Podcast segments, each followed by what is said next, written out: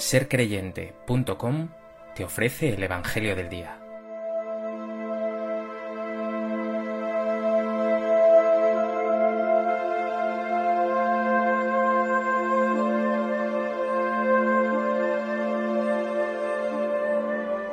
Del Evangelio de Mateo.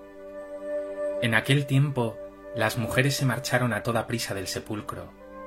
Llenas de miedo y de alegría, corrieron a anunciarlo a los discípulos. De pronto Jesús les salió al encuentro y les dijo, Alegraos. Ellas se acercaron, le abrazaron los pies y se postraron ante él. Jesús les dijo, No temáis, id a comunicar a mis hermanos que vayan a Galilea, allí me verán. Mientras las mujeres iban de camino, algunos de la guardia fueron a la ciudad y comunicaron a los sumos sacerdotes todo lo ocurrido. Ellos, reunidos con los ancianos, llegaron a un acuerdo y dieron a los soldados una fuerte suma, encargándoles Decid que sus discípulos fueron de noche y robaron el cuerpo mientras vosotros dormíais. Y si esto llega a oídos del gobernador, nosotros nos los ganaremos y os sacaremos de apuros. Ellos tomaron el dinero y obraron conforme a las instrucciones, y esta historia se ha ido difundiendo entre los judíos hasta hoy.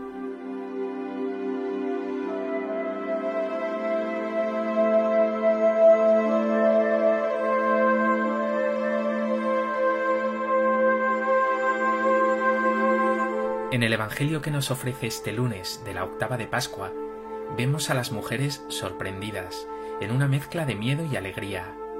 Iban a ungir un cadáver y se han encontrado con la tumba vacía. Un ángel les dice, Buscáis a Jesús el crucificado, no está aquí, ha resucitado. El propio Cristo resucitado acabará saliéndoles a su encuentro. No hay lugar para el temor, solo para la alegría.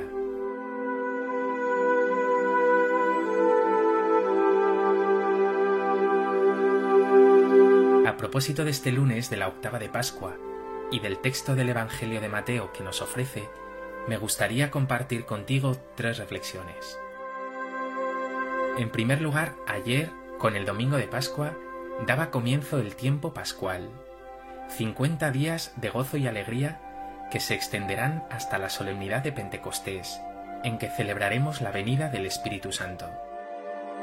Ahora nos hallamos en la octava de Pascua, esos ocho primeros días de la cincuentena pascual en los que se extiende de un modo muy intenso y especial el gran domingo de resurrección. Por tanto, esta octava es una especie de largo domingo en el que cada día es día de Pascua. Y de hecho, aunque varíen las lecturas, las oraciones de la misa serán siempre las mismas. Lo cierto es que esta realidad de la octava de Pascua puede extenderse a toda la existencia.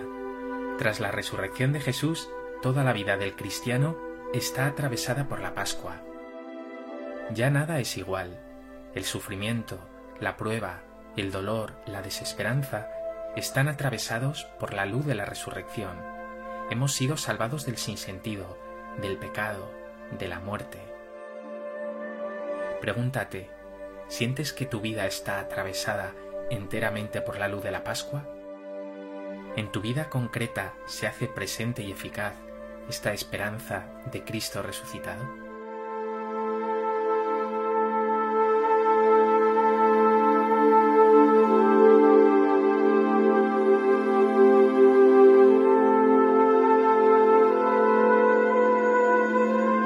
En segundo lugar, todos estos días nos contarán diversas apariciones del resucitado Jesús no ha resucitado y se ha olvidado de los suyos.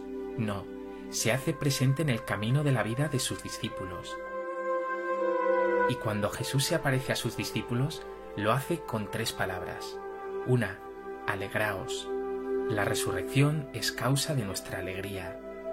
Dos, no temáis. La resurrección disipa nuestros miedos. Tres, id y anunciad. La resurrección exige que esta buena noticia sea compartida. Y respecto a este último punto, es muy llamativo lo que nos dice el texto. Cuando las mujeres van al sepulcro vacío y ven al ángel, corren a anunciarlo a los discípulos. de pronto Jesús les sale al encuentro. Es decir, Jesús nos sale al encuentro en la misión, cuando compartes su buena noticia, cuando evangelizas.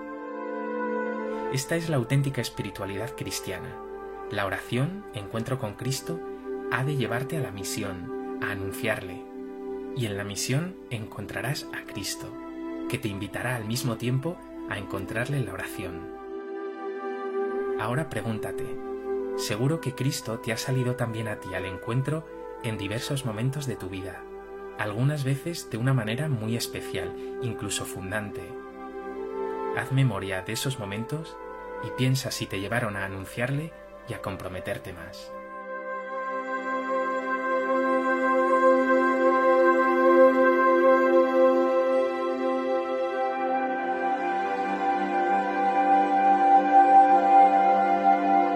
En tercer lugar queda el lado oscuro del texto, que nos dice, los sumos sacerdotes, reunidos con los ancianos, llegaron a un acuerdo y dieron a los soldados una fuerte suma encargándoles, decid que sus discípulos fueron de noche y robaron el cuerpo mientras vosotros dormíais. Es cierto que Cristo ha llenado todo con su luz, pero en este mundo la tergiversación, la mentira, la maldad siguen al acecho y son una alternativa real también para ti. Por eso, huye de toda clase de egoísmo, de toda maldad y de toda hipocresía, que no traerá jamás a tu vida paz. Busca al resucitado. Él es el único que puede realmente llenar tu vida de alegría y disipar todo temor y todo sinsentido. Medita un momento. ¿Qué oscuridades permanecen aún en ti y tienes que trabajar y eliminar para que Cristo brille con más fuerza en tu vida?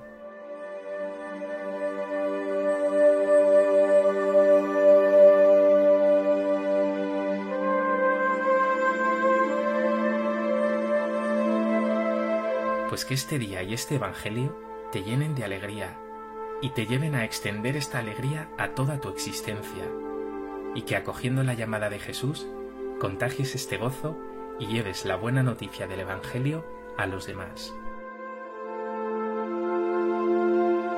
Señor Jesús, tú también sales a mi encuentro en el camino de la vida y me dices, alégrate, no temas, ve y anuncia. Cristo, lléname de tu alegría, que no me paralicen los miedos, y que sea así un testigo creíble de tu buena noticia.